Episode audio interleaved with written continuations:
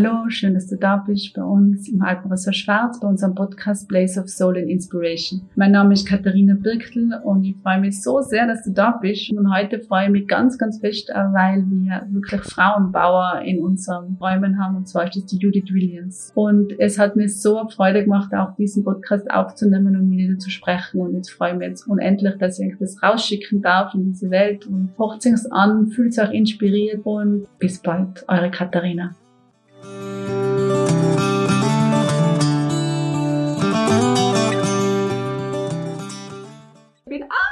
Voll aufgeregt, weil heute habe ich die Judith Williams da. Und die Judith Williams kennen ganz viele wahrscheinlich von euch vom Fernsehen, in allen Bereichen. Sie ist einfach ein Traum. Und ich freue mich so, so sehr und ich kenne sie eben schon länger und ich möchte ganz kurz sagen, wo ich sie kennengelernt habe. Ja.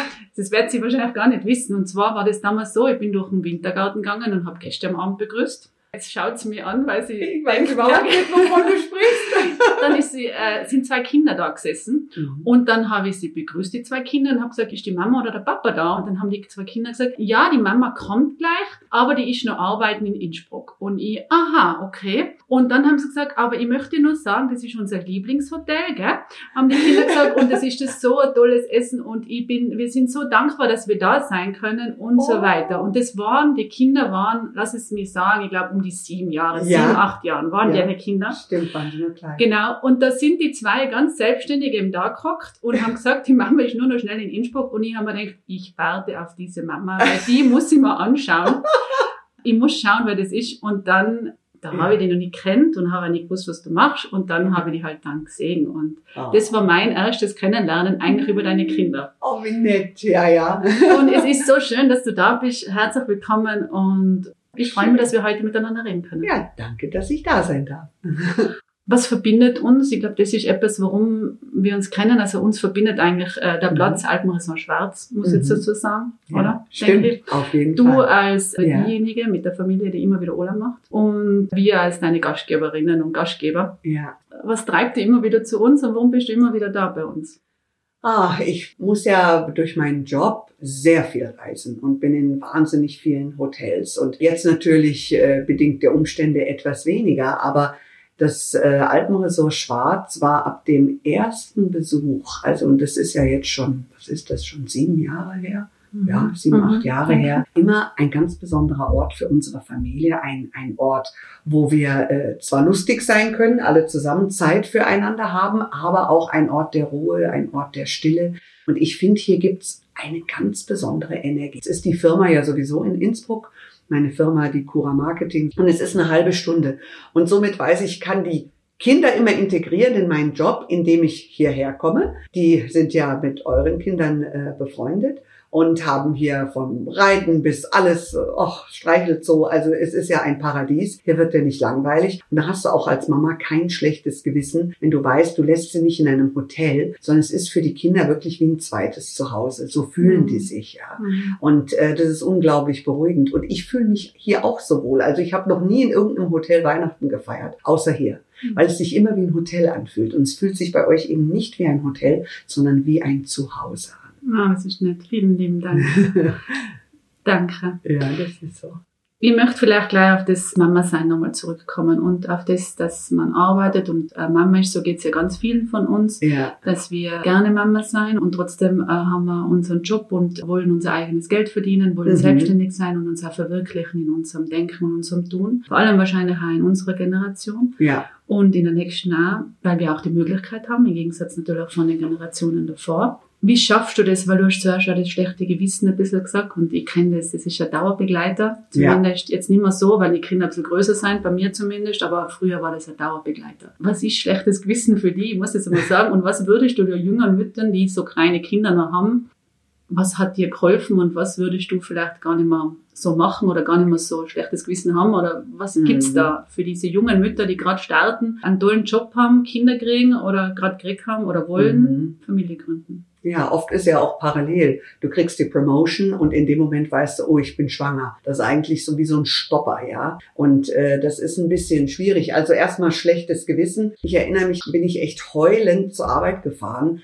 weil die Kleine hatte irgendwie eine Erkältung. Die war ja drei oder vier war sie. Und da, da lässt halt die Kinder, wenn sie erkältet sind oder krank sind, nicht gerne zu Hause bei der Nanny. Und ich musste aber zu diesem Termin, das war wichtig und ähm, habe gedacht, also ehrlich, Mensch, und jetzt schleppst du dich dahin. Habe meine Mutter angerufen. Und dann hat meine Mutter einfach gesagt, du wirst als Working Mom immer irgendeinen, sag ich mal, tot sterben, der dich für etwas entscheidest. Sagt, es kommt auf die Summe der Qualitätszeit an und nicht auf die Quantität. Ja, und das Kind ist ja nicht sterbenskrank, ist ja nicht im Krankenhaus. Mhm. Und somit muss man eigentlich diese Situationen immer abwägen. Aber irgendwie hat die Gesellschaft diesen Gedanken, dass man nur eine gute Mutter ist, wenn man 24 Stunden neben den Kindern sitzt. Wenn sie einmal hinfallen, dass man da direkt daneben ist. Das ist unmöglich im Leben. Die Frage ist eigentlich, welche Werte willst du deinen Kindern weitergeben? Und das war etwas, was mir so geholfen hat, weil ich möchte meinen Mädels Werte weitergeben, wo man sagt, wir kämpfen dafür, dass genauso viele Frauen in den oberen Führungsetagen sitzen dürfen und können vor allem. Es geht ja gar nicht ums Dürfen. Wir dürften schon, aber es geht noch nicht. Mhm. Es geht noch nicht, weil das Mindset der Gesellschaft anders ist. Wir Frauen sind so verantwortungsvoll und so pflichtbewusst, dass wir immer die Pflichten und die Verantwortung auf uns nehmen und das Gefühl haben, wir haben versagt. Wenn irgendwo ein Problem ist, war es unser Fehler. Mhm. Das ist etwas, was uns so anerzogen, glaube ich, ist, auch über Generationen. Und uns daraus zu befreien und zu sagen, mein Talent ist nicht nur Frau zu sein mit allen Rollen, die uns auferlegen, sondern in mir schlummern andere Talente.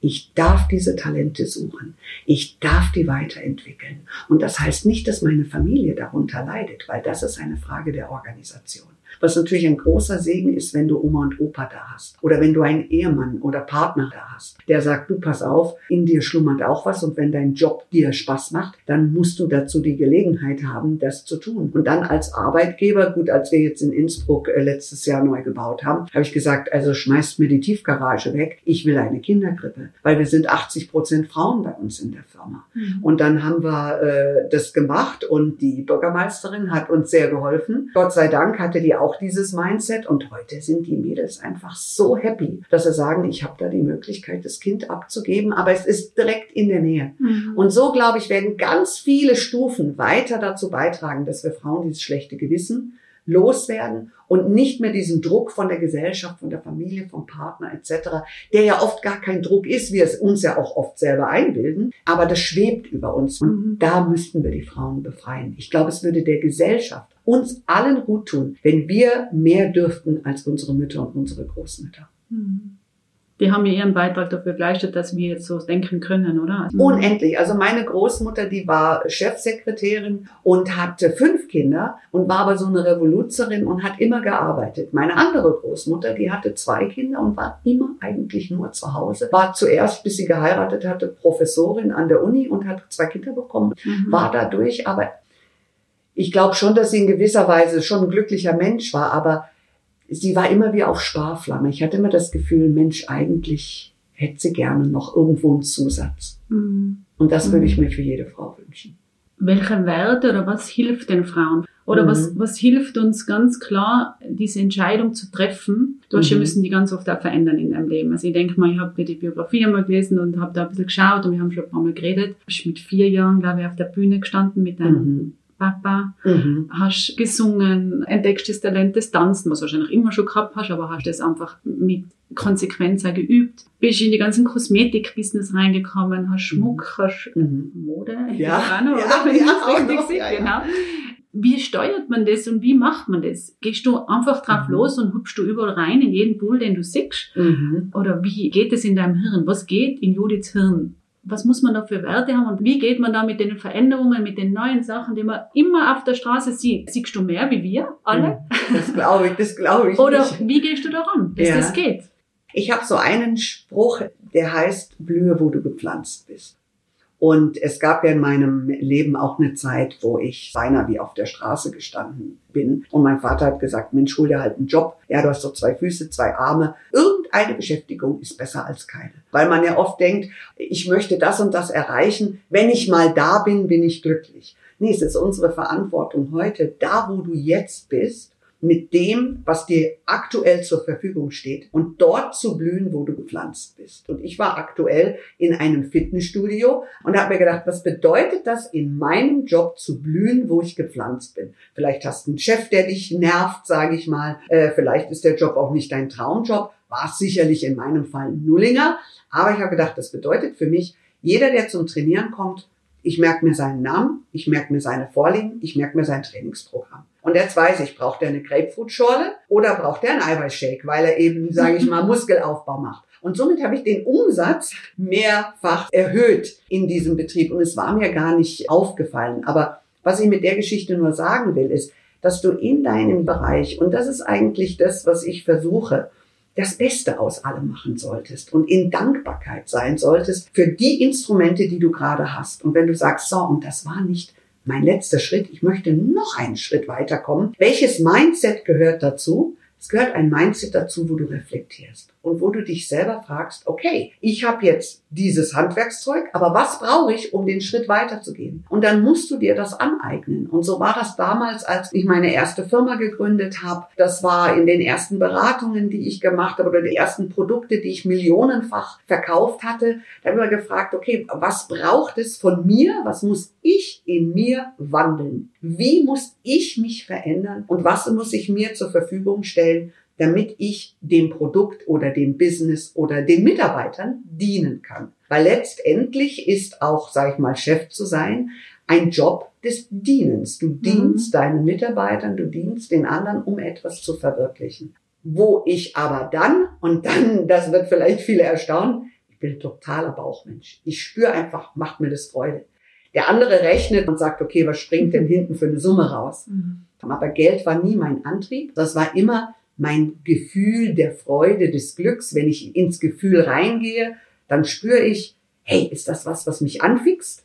Dann muss ich machen, weil ich da irgendetwas davon habe, ja, auch innerlich, die innere Fülle zu erweitern. Das war mein Antrieb so Vorfreude. Ich freue mich, was in der Zukunft passiert. Wunderbar. Deshalb ist die Freude eigentlich, wenn du das hast als Begleiter, ja. ist das natürlich eine wunderbare, schöne Sache. Das ist beflügelnd, ja. oder? Ja, und ihr macht ja hier auch viel Meditation und so weiter. Und ich liebe diese Vorfreude auf etwas. Zum Beispiel, wenn ich meditiere, und ich mache das sicherlich ganz stümperhaft, aber für mich ist das so eine Auszeit, manchmal nur so ein paar Minuten nur zu spüren, in der Zukunft diese Freude irgendwie zu maximieren. Wie, mhm. wie macht man das? Und dann hast du eine Vorfreude plötzlich auf Aufgaben, die dir vorher viel, viel schwerer erscheinen und die gehen dann leichter. Ich finde, Freude ist auch so ein Motivator, der dir Mut gibt. Mhm. Bei etwas, wo du sagst, oh, wie peinlich, oh, ich weiß nicht, ob ich mich traue, haben ja auch viele Frauen, oh, ob ich die Frage stellen darf, ob ich mhm. dieses darf, oder jenes. Gehen die Freude aus der Freude kommt der Mut und dann kommt der Taten dran und dann machst du, ohne zu überlegen, was andere von dir denken. Ja, und die Zuversicht dann. Also alles, alles. Das ist, ja. Also Freude, das unterschätzen wir total. Die Reflexion ist eben oft, was war und dann wird er vielleicht traurig oder ja. schaut da hin, das kann ich jetzt nicht mehr machen, weil es meine Gesundheit nicht zulässt oder mhm. weil ich die Gelegenheit nicht genommen habe, jetzt bin ja. ich da traurig. Deshalb ist das mit so der Freude ist ein Wahnsinn, ja. Genau. Und mhm. immer nach vorne blicken und nicht sagen, oh, was habe ich nicht gemacht, sondern jeder von uns und egal in welchem Alter, das sage ich sogar meiner Mutter oder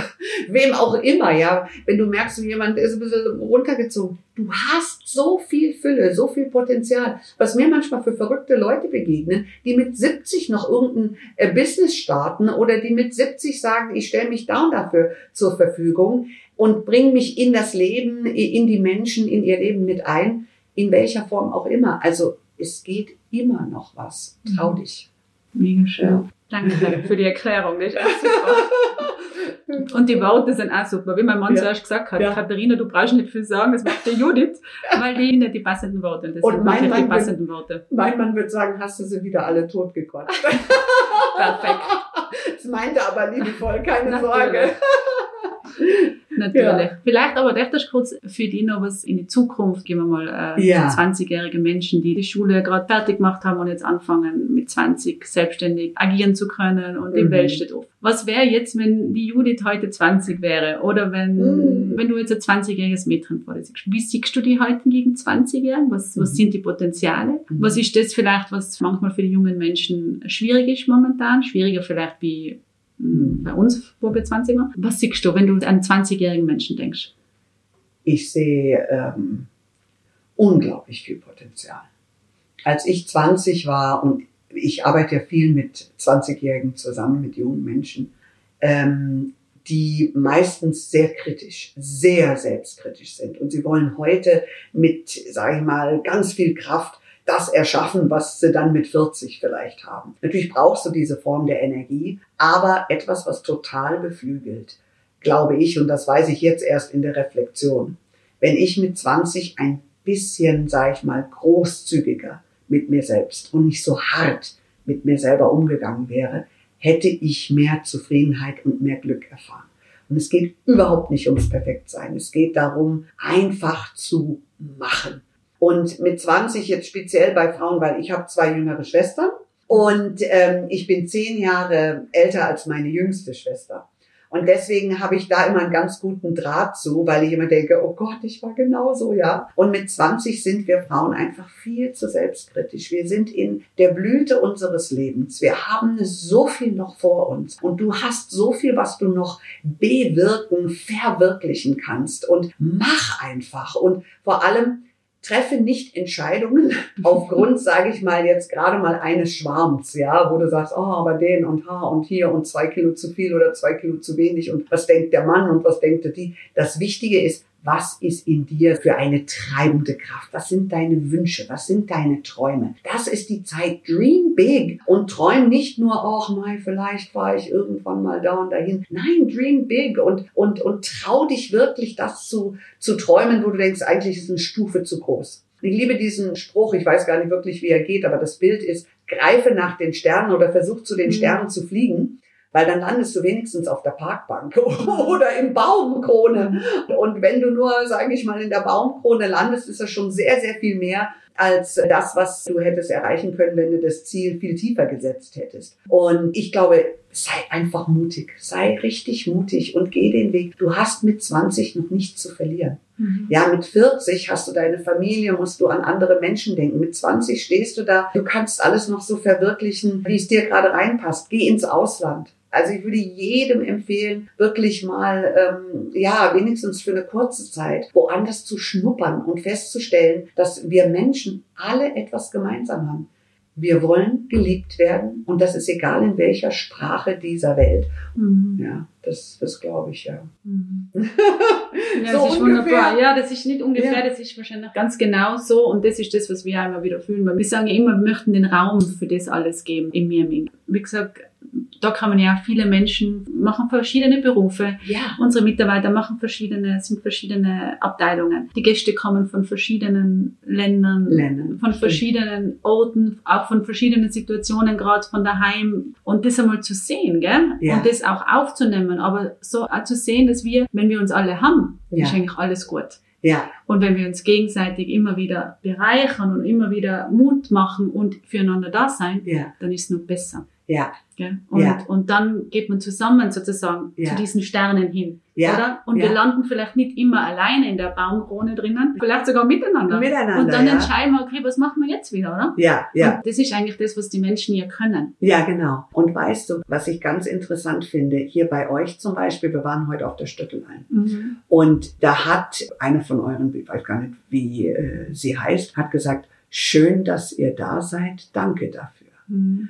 Und das erinnerte mich daran, erstens ist eine hohe Wertschätzung des Gastes. Mhm. Du fühlst dich sofort willkommen. Und ähm, das erinnerte mich an Suaheli. Auf mhm. Suaheli haben die eine Form Hallo zu sagen, die eigentlich übersetzt bedeutet, ich sehe dich und indem ich dich sehe, verhelfe ich dir zu deinem Sein. Mhm. Und das finde ich, wenn du drüber nachdenkst, so wichtig, weil oft in Beziehungen, ja, wenn das läuft schief, das oder das, mhm. aber wir sehen einander und wir müssen uns aneinander. Und ob das jetzt eine Jobbeziehung ist oder eine partnerschaftliche Beziehung, ist egal. Einfache Beziehung. Genau. Wir Menschen verhelfen uns gegenseitig zu unserer gegenseitigen Entwicklung. Mhm. Und deswegen, wenn man auch mal Streit mit jemand hat oder wenn man sagt, die Person, die ist schwierig zu handeln oder was auch immer, eigentlich muss man auch dafür dankbar sein. Da gibt's ja ein eigenes Ritual, oder? Wenn du Menschen triffst, Ja, mit dem man, wo man sagt, okay, ist ein bisschen herausfordernd, dann gibt's ja dieses Dankbarkeitsritual, oder? ja, genau. Und das finde ich ja sehr spannend. Das Das, ist eigentlich eine wunderschöne Sache. Und das wichtig. bewundere ich bei euch, wenn ihr zum Beispiel abends durch den Saal geht. Da sind ja so unterschiedliche Gäste. Aber ihr schafft es, jeden auf eine Art anzusprechen. Und das ist sicherlich auch eine Gabe, sage ich mal, die man vielleicht durch Coaching oder was verfeinert. Aber das können die wenigsten Leute, dass du für jeden die richtige Ansprache hast. Wie ihr das schafft, wie aber das, das? aber das ist die Dankbarkeit. Und ich glaube, das ist das, was ich damals bei deinen Kindern gesehen habe. Und das Ja. hast du ja auch sehr stark. Gell? Ja. Diese Dankbarkeit für jede Kleinigkeit. Mhm. Und wir sind wirklich und auch unsere Gastgeber einfach dankbar, dass wir das machen können. Wir wissen, dass die Gäste ja zu uns kommen. Die Ja. müssen ja zu uns kommen. Ja. Wir haben einen Ort, ja. aber sie müssen zu uns kommen. Und wir sind da sehr dankbar, dass sie das tun, weil sie könnten auch einfach das Auto nehmen. Du Mhm. könntest ja einfach irgendwo anders hinfahren. Das ist jetzt für die kein Problem. Nee, ja, Das Auto stimmt. fährt dich dahin, wo du willst. Ja. Aber du entscheidest jetzt zum Beispiel zu uns zu kommen, so wie Ja. ganz viele Stammgäste von uns. Und das erfüllt dann extrem mit Dankbarkeit. Ja. Das Oder? ist, ja, Das das ist- spürt man. und Und, das das, ist- ist die gute Das Energie. ist ein großes Geschenk. Ja. Genau, genau. Weil viele ja auch fragen, wenn sie am, am Boden zerstört sind, ja, Mhm. am Tiefpunkt, wie schaffe ich es wieder aufzustehen? In Dankbarkeit. Für irgendetwas, irgendetwas musst du finden, wofür du dankbar bist. Dankbarkeit ist der größte Motivator. Mhm. Das ist es. Ja. Jetzt ist natürlich die Konsequenz bei dir eine ganz wichtige Sache, weil ich sehe Ja. das immer wieder, wenn du Instagram folge da natürlich Ja. und das sehe ich immer, wie du tanzen tust, gell? Und ich meine, tanzen ist jetzt nicht so einfach. Ich meine, du bist wahrscheinlich sehr begabt, Aber mein Tanzlehrer wäre anderer Meinung.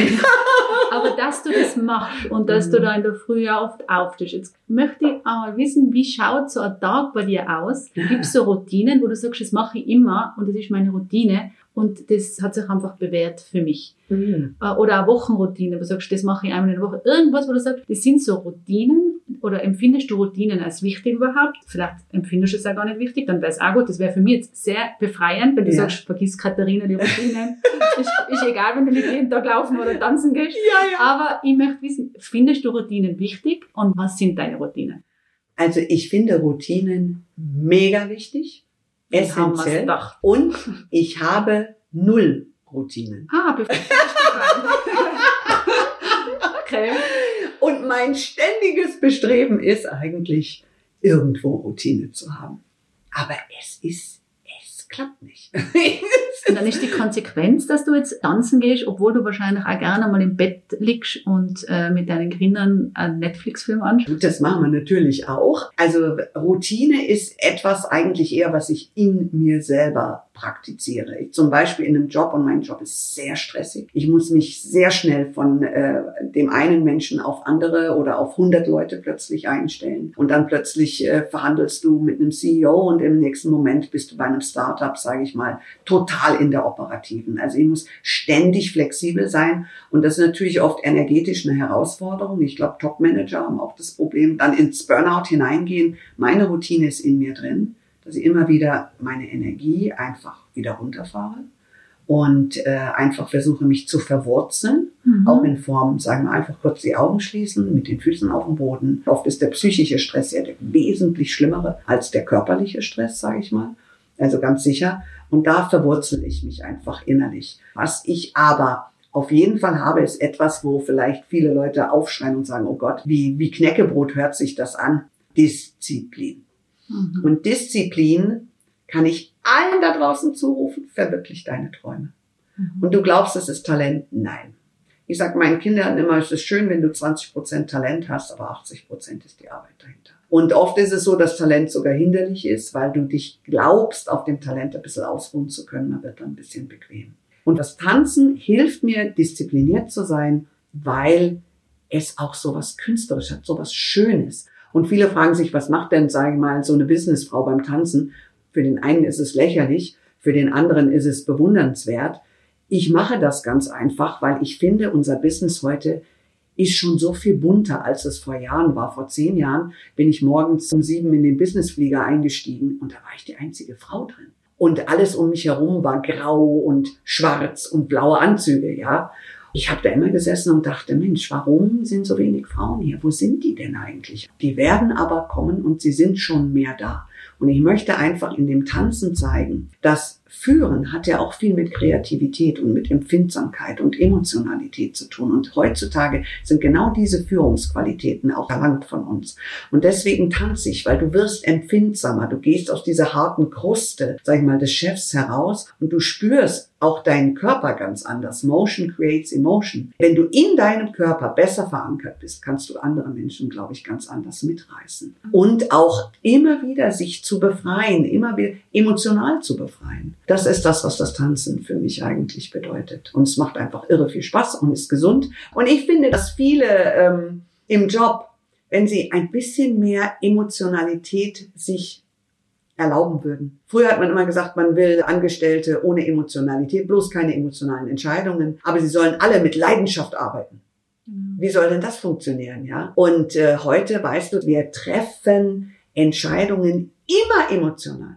Die Bauchentscheider sind einfach schnellere Entscheider. Und das weiß ich durch viele Studien, die wir gemacht haben zu Produkten, wo wir gerade mit solchen Neurologen zusammengearbeitet haben, die Emotionalität messen. Die sagen, man weiß heute von der Wissenschaft, dass jede Entscheidung eine emotionale Entscheidung ist. Die Frage ist nur, wann ist deine Emotionalität so satt, dass du sagst, jetzt kann ich eine Entscheidung treffen. Und der andere braucht für diese satte Emotionalität Zahlen, Fakten etc., die aber auch nur eines tun, auf sein emotionales Konto der Sicherheit einzuzahlen. Ja. Also haben wir alle diese Emotionalität. Und das Tanzen fördert diese Feinsinnigkeit, dieses Spüren, sich gegenseitig empfinden. Mhm. Mhm. Ja, das wahrnehmen und das auch zu schauen, wie es wahrscheinlich auch den anderen geht, oder? Ja. Und das auch, dass der andere auch wichtig ist. ist ja wieder diese Zweier, also ja. man kann wahrscheinlich alleine auch tanzen, aber du machst ja meistens im Paartanz, Paartanz genau, oder? wobei ich tanze auch manchmal alleine. Ja, ja, wenn sie, ja so ganz bekloppt, ja. Aber aus sich herauszugehen und wieder mal wirklich Gefühle zuzulassen mhm. und diese Freude zu haben, ja, das, ist für, das ist für viele Menschen äh, äh, problematisch. Mhm. Aber weißt du, es ist total befreiend für unser emotionales Gerüst. Und dadurch, glaube ich, empfindest du deine innere Fülle viel größer, viel stärker. Und du hast mehr Nuancen mhm. in deiner emotionalen Welt. Schön. die schön ist, ja. Mhm. Allein die Musik zu hören ist schon toll. Ich wollte gerade sagen, die Musik ist sowieso ja. für die schon immer was gewesen, oder? Das wird wahrscheinlich die Musik. Die Musik ist die, ja herrlich. Und das und, Tanzen kommt mit der Musik. Ja, genau. Und ich meine, Gesprächstherapie etc. ist sicherlich alles toll. Aber ich finde, wenn du einen guten Song anmachst, dann hast du schon sofort die Transformation der Emotionalität, ja. Mhm. Wie komme ich wieder in, in eine gute Emotion hinein? Mhm. Und deine Emotionen kreieren deine Gedanken, die kreieren deine Realität. Ich meine, äh, jeder hat wahrscheinlich The Secret gelesen oder solche Bücher. Mhm. Natürlich. Und wenn man das einfach weiterspürt, dann beginnt alles in dir. Der Keim ist in dir. Was du erschaffst, es liegt in deinen Händen. Mhm. Vielen Dank. Das ist alles so wunderbar und ich möchte jetzt vielleicht abschließen das Ganze, wenn es für dich in Ordnung ja, ist. Es ist zwar stundenlang noch, also es würden wahrscheinlich noch viel interessieren, was in deiner Handtasche alles drinnen ist. Was oh, da, was in da meiner Handtasche ist zu viel. Ehrlich? Mein Mann sagt immer, eine siebenköpfige Familie könnte mit dem Inhalt meiner Handtasche zwei Wochen überleben. Ah, dann wissen wir das jetzt. Und ich widerspreche ihm nicht. ich habe immer, ich habe vor allem nicht eine Handtasche, wenn ich hier ankomme, die, die unser Gepäck reinbringen, sie sagen immer so, oh Gott, die Frau mit den Handtaschen denken die wahrscheinlich, denke ich immer. Um diesen Kanal jetzt noch fertig zu machen, ja. was ist dein wichtigstes kosmetisches Artikel in deiner Tasche oh. oder in deinem Bad? Vielleicht machen wir das jetzt noch, wo du oh sagst, Gott, noch das was ist, Kosmetisches. Ja, ja, vielleicht, weil dann haben wir diese, diese ja. Schiene, weil jetzt haben wir so über das Leben geredet und ja. über unsere Einstellung oder, oder über deine Einstellung. Du hast uns da so viel Inspiration gegeben. Aber vielleicht tun wir das noch ein bisschen, die Schublade so, kurz auf.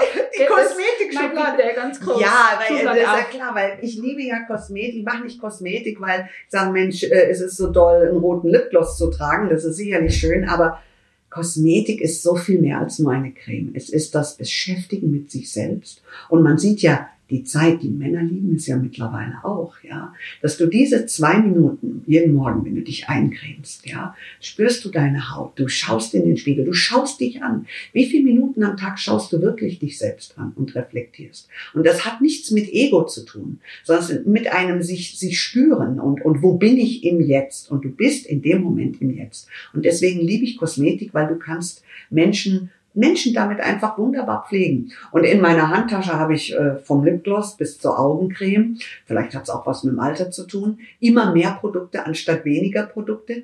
Aber wer, sag ich mal, das richtige Produkt sucht, kann entweder natürlich hier äh, zu DM reingehen oder mal im Teleshopping vorbeischauen oder äh, einfach zu uns in die Beauty World nach Innsbruck. Wir sind ja nicht weit weg von euch. Und äh, da sind äh, die Produkte alle aufgereiht äh, ja, gereiht und da kann man sich was Schönes aussuchen, wenn man Lust hat. Aber ich habe in jeder Handtasche eine Augencreme und ein Lipgloss. die Mittiroler sind sehr stolz, dass du da bist. Ja. Das finde ich mega. Ja, ich finde, das ist ehrlich und das ist so schön da unten. Also, ja. das schaut ehrlich wahnsinnig aus. Ich werde immer gefragt, warum bist du in Innsbruck? Und äh, sind die Menschen oder die Mitarbeiter anders in, in Tirol?